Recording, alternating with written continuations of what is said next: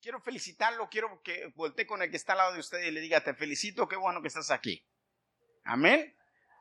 Hoy, hoy quiero hablarles un poquito de la palabra de Dios. Romanos capítulo 8. He estado hablándoles de Romanos. Romanos es, es una carta muy hermosa que Pablo escribió. Romanos capítulo 8, los versículos 37 al final quiero leerlos rápidamente y quiero que los escuches. Si tienes tu Biblia ahí, búscalo. Si no, eh, eh, escucha Romanos 8, 37 en adelante. Dice, en medio de todos nuestros problemas, estamos seguros de que Jesucristo, quien nos amó, nos dará la victoria total. Yo estoy seguro de que nada podrá separarnos del amor de Dios. A mí me gusta, yo me aprendí este texto en la otra versión, en la Reina Valera, eh, versión Reina Valera, la 60, pero mira cómo dice aquí, yo estoy seguro de que nada podrá separarnos del amor de Dios. Eh, ni la, ¿Cuántos dicen amén? Ni la vida, ni la muerte, ni los ángeles, ni los espíritus, ni, los, ni lo presente, ni lo futuro, ni los poderes del cielo, ni los del infierno, ni nada de lo criado por Dios. Nada, absolutamente nada podrá separarnos del amor de Dios del amor que Dios nos ha mostrado por medio de nuestro Señor Jesucristo. ¿Cuántos dicen amén? Más que vencedores. Somos más que vencedores en Cristo. Estábamos cantando la canción, la que cantamos, la, una de las lentas que cantamos este, hoy, hermanos, y, y, me entró mucho sentimiento, me entraron muchas ganas de llorar y le dije, Señor, gracias, Dios, gracias y te voy a contar rápidamente por qué. Eh, eh, y perdóneme porque entonces me va a salir lo sentido, pero, pero es que te quiero contar esto. Como dice mi esposa, ya le va a salir lo sentidito. Yo creo que mientras más viejo me haga, más sentidito me voy a volver. Voy a, estoy, estoy a punto de cumplir 60 años. Yo estaba haciendo el cálculo y dije, ay, ya Dios, voy a cumplir 58 ahora. Ya estamos celebrando los de octubre, Juanito, por cierto. ¿Todavía no? Ah, ok porque me di cuenta que este año mi cumpleaños cae en sábado. Dije, ya la hice. Eh, entonces, este, bueno, voy a cumplir 58 años. Ya estoy haciendo planes hasta para mi retiro, imagínense, 58, 60. Pero me dieron la mala noticia que mi retiro es a los 67, así es que ya me amolé. Dicen e-, early retirement a los 62, pero si quieres todo completo a los 67, ya me amolé. Diez años más, hermano, de trabajo, Carlos. ¿Aguantaré? Ya vamos a ver, ¿verdad? Estaba cantando esta canción, estábamos cantando, y dice, la canción dice, mi padre, déjeme acordar bien qué dice. Ah, sí. Yo soy quien dices que soy, escogido, perdonado, yo soy quien dices que soy. Y entonces me estaba, estaba cantándola y, en la noche, que, en la noche que estaba cantándola en mi trabajo también eh, eh, el Señor me estaba tocando. Cuando eh, yo tenía como más o menos como unos 11, 12 años. En mi casa hubo una discusión entre mi papá y mi mamá. Y yo veía a mis hermanos mayores que no se metían a defender a mi mamá. Y yo me quedaba mirando los que no se metían a defender a mi mamá. Y de repente a mí el, el, el enano de la casa, porque así me dicen en mi casa, enano, el enano tuntún. ¿Alguien sabe quién es el enano tuntún? ¿Hay alguien que le gustan las películas mexicanas, ¿verdad, Lorenzo? Si usted no le gustan las, si no sabe quién es el enano tuntún y le gustan las películas mexicanas, en, el, el enano tuntún es un artista mexicano que es así, chiquitito trabaja mucho con Tintán y ese, ahí le, así le dicen el enano Tuntún. Es así. Y este, yo lo llegué a ver en el metro de México a veces y, y este, le quedaba bien y dice, órale, de verdad. Y en mi casa, mis hermanos me decían el enano Tuntún, porque yo era el más chiquito de todos. Entonces, yo no les digo cómo me decía mi papá porque no se los puedo decir aquí, pero si quieres pregúntame después y yo te digo. Y al enano Tuntún se le ocurre irse y meter en medio de la discusión entre mi papá y mi mamá. Y entonces, este, cuando veo a mi papá enojado y agresivo, entonces yo le voy y le digo, ya deja a mi mamá quieta. Y le hago así. Y mi papá era un hombre grande que medía con más de seis pies. Él había sido boxeador profesional. Y entonces él la agarra y le hace así al enano Tuntún y lo botó quién sabe por dónde. Con eso tuvo para noquearme. El detalle no fue eso. El detalle es que cuando yo reaccioné y me levanté, pues me levanté y, me reaccioné. Entonces, después de que se paró todo el pleito, después de que se paró toda la discusión, después de que se paró todo esto, mi papá me dijo esto. Esta es mi casa. En mi casa mando yo. Y si tú te vas a poner contra mí, no te quiero en mi casa. Vete. Y cuando mi papá me dijo eso, hagan de cuenta que me dijeron, esta no es tu casa, vete. Y desde ahí yo me fui de la casa y terminé en Nueva York. Pero qué hermoso es cantarle a Dios y ver cómo Dios te recoge. Y la Biblia dice, aunque tu padre y tu madre te dejaren con todo, Dios te recogerá. Ahora, qué interesante es ver que a medio de todas esas cosas Dios tiene planes para ti. Que en medio de todas las situaciones que se te presenten, Dios tiene planes para ti que Dios tiene planes de amor, de misericordia, pero de triunfo, de vencedor. Y Pablo aquí en esta carta, aquí en los Romanos, en este versículo nos dice, somos más que vencedores en aquel que nos llamó. Y hermanos, cuando estaba cantando esta, esta canción, yo decía, Señor, yo soy quien dices que soy si no me vaya a caer, ¿verdad? Y luego, ¿quién me levanta? Yo soy quien dices que soy. Yo soy quien dices. ¿Quién dices que soy? Ese soy. No soy lo que los demás pueden pensar, no soy lo que los demás puedan juzgar, no son lo que me han dicho en otras ocasiones. Alguien enojado o alguien en una mala actitud me ha dicho, ha tratado de señalarme o los que en ocasiones quizá mis papás ignorantemente me dijeron, inútil, tonto. A veces los papás cometemos errores y les decimos a nuestros hijos cosas que no debemos decirle. Yo siempre le he dicho a, usted, dígale a su hijo, tú no eres así. Cuando haga algo malo, dígale, no eres así. No le diga, ah, eres un tonto. No, dígale, no, tú no eres tonto. Tú eres listo. Tú sabes lo que haces. Ponte las pilas, haz las cosas bien. Tú eres un triunfador, tú no eres un fracasado. Tú eres exitoso, tú no eres un derrotado. Dígale, declárele cosas buenas a sus hijos, no le declare cosas malas. Somos más que vencedores, dice la Biblia. Y hermanos jóvenes, señoritas, las pruebas, las dificultades que hay en el camino son para hacerte más fuerte. Esta semana estaba viendo en, algunos videos cómo pulen el, el, el, cómo pulen el granito. ¿Saben el granito lo duro que es? ¿Saben cómo pulen el granito? Con una piedra más fuerte que ella. Entonces, ¿cómo te van a pulir a ti? Con algo más fuerte. Así es que cuando sientas el golpe duro, no te eches para atrás, métete, que te están puliendo y vas a salir bien.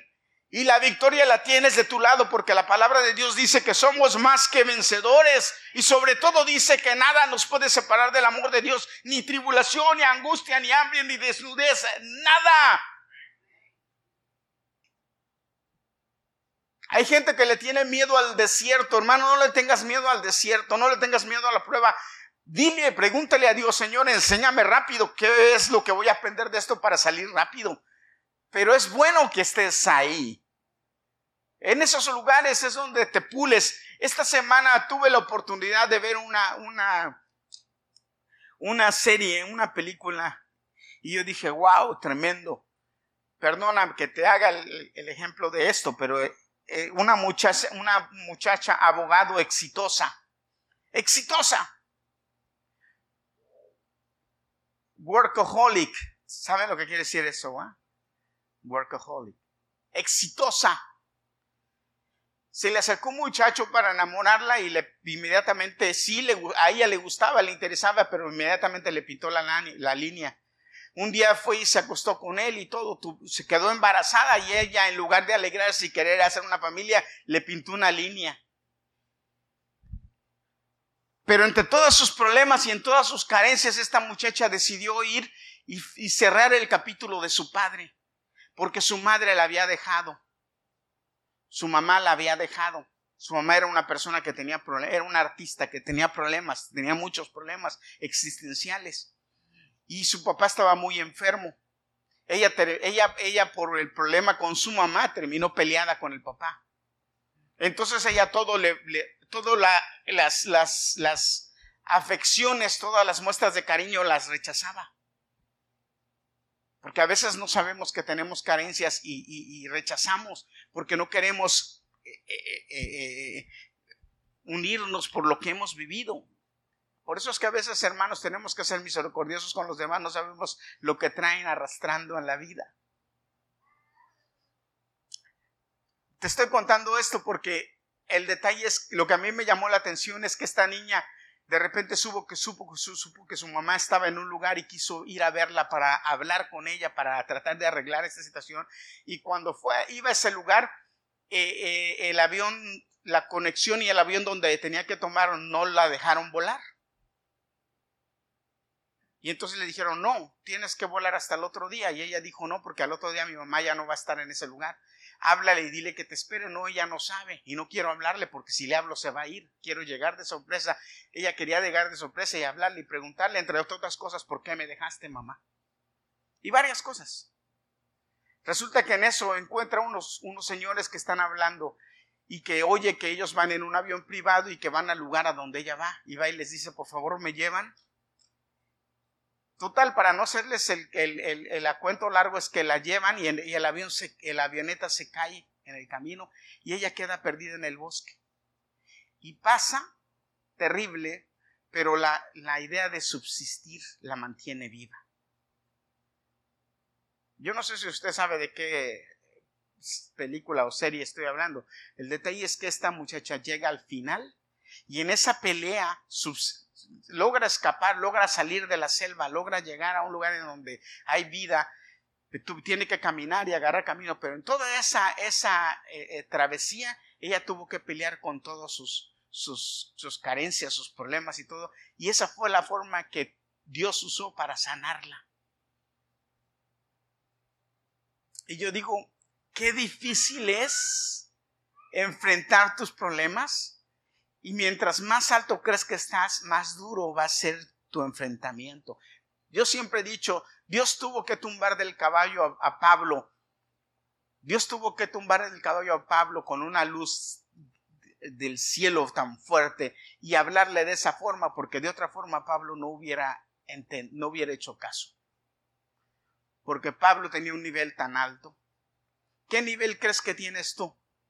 ¿A dónde crees que estás? Bueno, pues ahí es donde Dios te va a hablar. Así es como Dios te va a hablar. Así es como Dios te va a enfrentar y te va a hacer que entiendas lo que Él quiere. Pero hay algunas cosas que debes tener en cuenta, hermano, para ser victorioso. Primero es que no debes perder la fe. Cuando estés en la situación más difícil, debes entender que Dios ya declaró una palabra de victoria sobre ti que tú eres más que vencedor. Debes entender en fe que la fe es capaz de mover cualquier montaña. Ella, allá Jesús en Mateo capítulo 10, 17 dijo, si tuvieres fe como un grano de mostaza y le dijeres a esa montaña, muévete, esa montaña se moverá. Y nosotros lo cantamos, ¿verdad? Y se moverá y se moverá. Y a veces no nos damos cuenta ni de lo que estamos cantando. Pero cuando estamos en medio de una dificultad o en medio de una situación difícil, debemos entender que si tenemos fe, que Dios va a terminar la obra en nosotros que empezó y nos va a llevar a buen puerto, entonces eso que nos está pasando se va a terminar.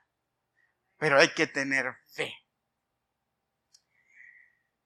Otra de las cosas que necesitamos saber es que tenemos, tenemos que entender que estamos en esa situación porque Dios está trabajando en nosotros. Dios está poniendo escalones para que subamos. Dios está poniendo niveles para que vayamos más alto.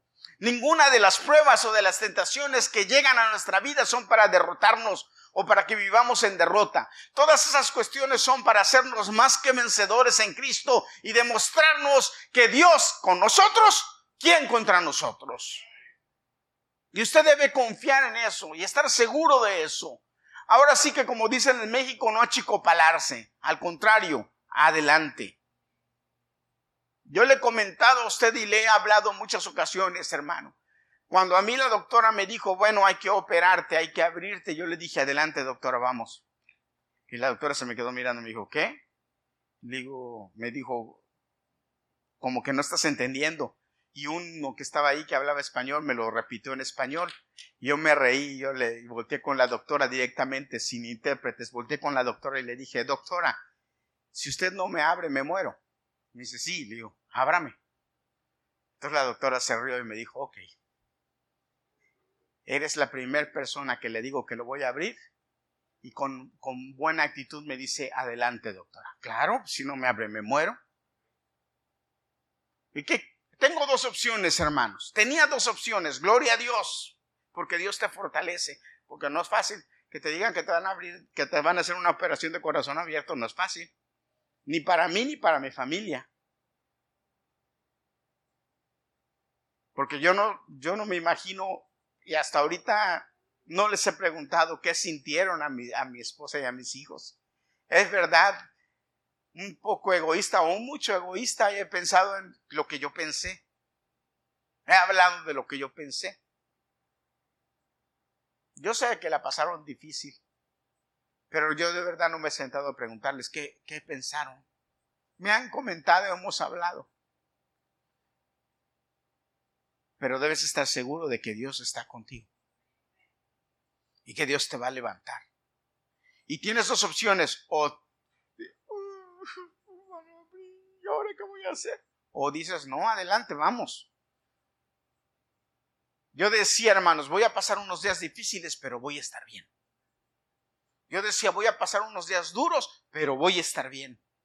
Y cuando estaba en el hospital y estaba con dolor y todo, yo decía, mañana ya voy a estar mejor. Gloria a Dios. Una mañana que me dio un dolor, yo le comenté a Liliana, ¿verdad? Que me dio un calambre. Ese es el dolor más duro que he sentido en mi vida, hermanos. Me dio un calambre ahí atrás, al segundo, la segunda mañana de la operación. Me dio un calambre. Y cuando me dio ese calambre, imagínense, hermanos, yo operado y amarrado de aquí, y entonces yo con un calambre en la espalda. Y yo, y la enfermera pobrecita no sabía ni qué hacer, y yo le decía eso a la, a la otra enfermera, la principal, por favor le dije, inyectame de lo que me inyectaste ayer, porque un día anterior me empezó a dar un dolor fuerte de la operación, yo creo que el, de, de que me empezó, me empezó a ir la anestesia de la, la anestesia de la operación, y empecé a tener mucho dolor. Y entonces ella me, me dijo, la enfermera me vio que me empecé a quejar y me dijo, ¿qué te pasa? Le digo, me está doliendo mucho, me está empezando. Me dijo, ok, me dijo, te voy a poner una, tengo te, puedo poner una, una inyección, me dice, y eso te va a quitar el dolor, te vas a dormir, me dijo. Le dije, ok. Entonces, como me estaba doliendo mucho y era unas cuantas horas de la operación, me inyectó, yo creo que me inyectó, yo no sé si fue a haber sido morfina o algo, hermano, porque como a los, ¿qué serán? Tres minutos yo ya estaba. Y ya cuando desperté después, ya estaba, ya el dolor no era tanto gracias a Dios. Pero cuando me empezó ese dolor en, la, en la espalda, del, del, fue un calambre que me dio, imagínense, yo recién operado y sentía que me jalaban, yo gritaba y desesperado y le decía, ya ponme de lo que me pusiste, me dice, no, me dice, no puedo porque te acabo de dar una pastilla para el dolor. Y tenemos que esperar de de este 5 a 10 minutos a que esa pastilla te haga efecto. Y si esa pastilla no te hace efecto entonces te voy a inyectar. Pero mientras tanto no Hermanos, yo estaba gritando, gritando, pero que era un dolor, un, calambre, me dio un calambre en la espalda. ¿A usted le ha dado un calambre? Se sienten feos los calambres, ¿verdad? Imagínense un calambre recién operado del corazón. Bueno, a lo mejor no se lo imagina, yo no, no, se, lo, no se lo puedo... Es, hermano, créame, es el dolor más duro que yo he sentido en mi vida, ese, ese. Y luego llegan unos dominicanos para acabarla. A que a tomarme una placa. Y que, te vamos a tomar una placa. Y yo me le quedo mirando y le digo, tengo mucho dolor. Sí, no importa. Le digo, no tengo mucho dolor. Y entonces cuando me mueven, yo, ¡ay! Grité todavía. Y entonces ella me dice, aguanta, aguanta. Me dice uno. Yo me dieron ganas de decirle, aguanta. Y en eso entra la enfermera y dice, no lo ven que está con mucho dolor, váyanse, déjenlo, que necesitamos la placa, vengan otro día o vengan mañana. O sea, y lo sacó. Pero así me quería mover y yo estaba, hermanos, ya como a los cinco o seis minutos me dice esta muchacha, te pongo, ahora sí te puedo poner este, la inyección, ¿la necesitas? Le dije, no, ya no, ya había, ya estaba mejor. Pero pero lo, hermoso, hermanos, es que tú sabes que vas a estar mejor. Pero cuando confías en Dios, en medio de la situación difícil, tú puedes y debes estar seguro que vas a estar mejor. Porque eso es lo que te mantiene. La esperanza de que Dios está contigo, de que Dios es fiel. Ahora, muchas de nuestras batallas, hermanos, er, eh, aunque parezca que se están batallando en lo físico, las batallas también son espirituales. Usted debe aprender cuando está en la guerra, estar preparado en ayuno y oración para la guerra. Hermano, el ayuno y la oración son llaves que abren puertas. Usted debe saber que debe estar preparado. El ayuno y la oración le van a ayudar para que en el momento difícil usted sea más rápido vencedor. No le van a evitar pasar por la situación, porque le repito, la situación lo que lo va a hacer es le va a fortalecer.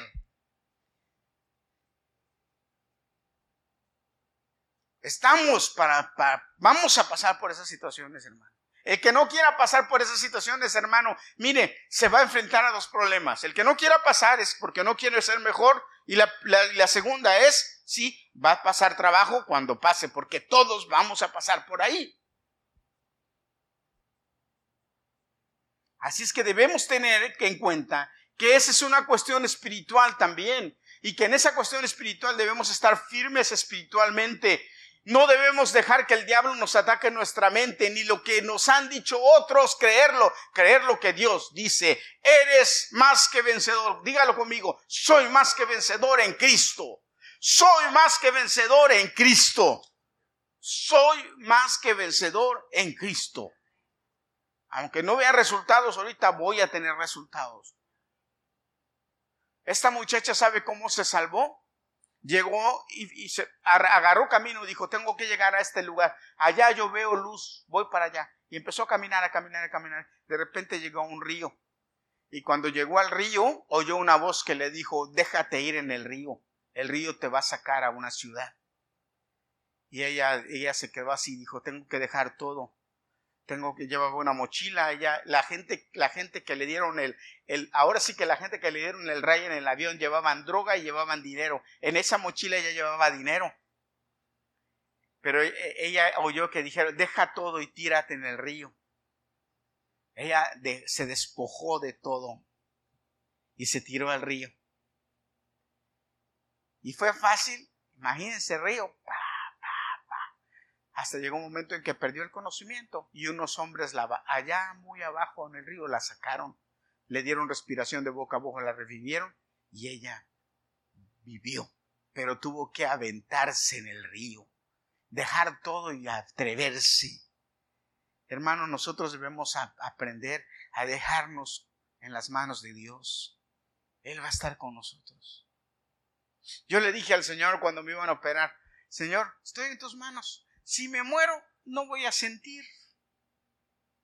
¿Vea? Porque yo se lo dije al Señor, si me muero en el quirófano, pues no voy a sentir nada. Me morí, voy a despertar ya contigo. Aventándome una ranchera en el cielo. Por cierto, hablando de rancheras, ya se está preparando para el Día de Acción de Gracias porque yo me voy a aventar un par de rancheras ese día. Ya las estoy preparando.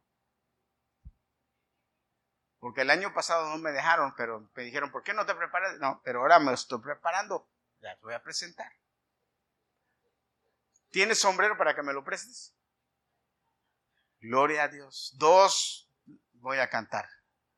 Y no le lo bueno es que no le tengo que pedir permiso a nadie, porque es para honra y gloria de Dios. Amén. Así que prepárese usted para acción de gracias. Otra cosa que debemos aprender cuando estamos en situaciones difíciles y duras, hermanos, es que somos adoradores. Si usted es adorador en medio de la, en medio de la situación difícil, hermano, déjeme decirle, tiene la victoria garantizada porque Dios se va a gozar viéndolo. ¿Se acuerda que prediqué la vez pasada acerca de, de mismo eh, eh, Pablo, y, eh, Pablo y Silas cuando estaban Pablo y Silas cuando estaban encarcelados y que, y que los habían azotado, ¿qué estaban haciendo en la cárcel? Encepados así, dice que estaban alabando y orando. ¿Y usted, hermano, qué es lo que debe hacer cuando está en una situación difícil? Adorar. Gócese sabiendo que es más que vencedor.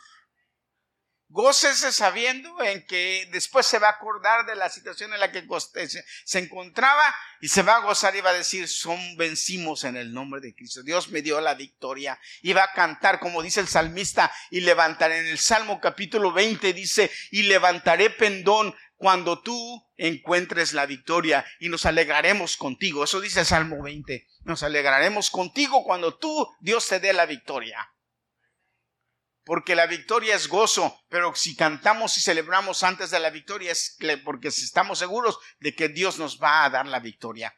Ya somos victoriosos, estamos del lado del ganador, estamos del lado del que venció. ¿Cuántos dicen amén? Acuérdese que Dios es fiel.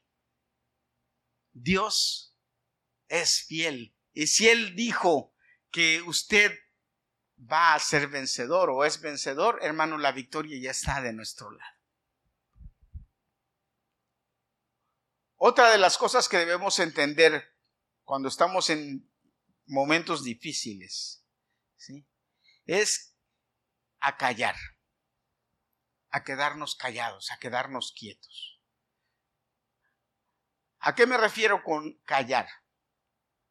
Que a veces estamos en situaciones difíciles o estamos en situaciones complicadas porque otros nos metieron en esas situaciones. Y a veces nosotros como que queremos defendernos o como queremos como pelear con la gente. Y el Señor dice en su palabra, sí, yo pelearé por ti. Yo voy a pelear por ti. Entonces, ¿qué nos corresponde a nosotros? Quedarnos callados, quedarnos tranquilitos, esperar que el Señor mueva las cosas. Y déjame decirte, hermano, Él las mueve. Él actúa. Él trabaja para que nosotros tengamos resultados. Nosotros a veces no entendemos cómo es que suceden las cosas, cómo es que se mueven las cosas, pero Dios planea todo para el bien tuyo. Dios planea todo para el bien de nosotros. Dice la Biblia que los planes de Dios no son los planes de nosotros, que Él tiene planes de victoria, que Él tiene planes de triunfo, que Él tiene planes de bien, que Él tiene planes de prosperidad, que Él tiene planes de gozo, que Él tiene planes buenos para ti. Amén. Que Él tiene planes buenos para ti. Haces que tú gozate en eso y quédate tranquilo. ¿Eh? Quédate tranquilo, porque la victoria es para nosotros. La victoria es para nosotros. En medio de las pruebas y de las dificultades, nosotros confiamos en Dios. ¿Cuántos dicen amén? Yo creo esto, hermano. Así es que la próxima vez que tú estés en una situación difícil, en una situación dura, no le tengas miedo ni te eches para atrás, o como decía el hermano René, ni para atrás ni para ni va a coger impulso. Eso no lo dice la Biblia. Pero no te eches para atrás. Cuando esté la situación, enfréntala porque Dios va adelante de ti. Y Él te dio la victoria. Amén. Somos más que vencedores en Cristo. En medio de todos nuestros problemas, estamos seguros de que Jesucristo, quien nos amó, nos dará la victoria total.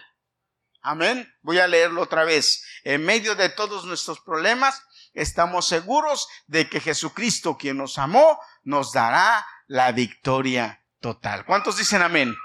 ¿Cuántos lo creen? Amén. Pues entonces vamos a ponernos de pie y vamos a terminar con esta palabra creyéndola en el nombre de Jesucristo. Amén. Aleluya. Gloria a Dios. Dios les bendiga, hermanos. Dios les guarde. Y seguros de que Dios nos ha dado la victoria, seguiremos adelante en el nombre de Jesucristo. Acuérdense que la próxima semana hay oración. Así es que venga a la oración, no le saque. Levántese temprano y venga a orar. Que todos necesitamos estar listos en la oración. Amén.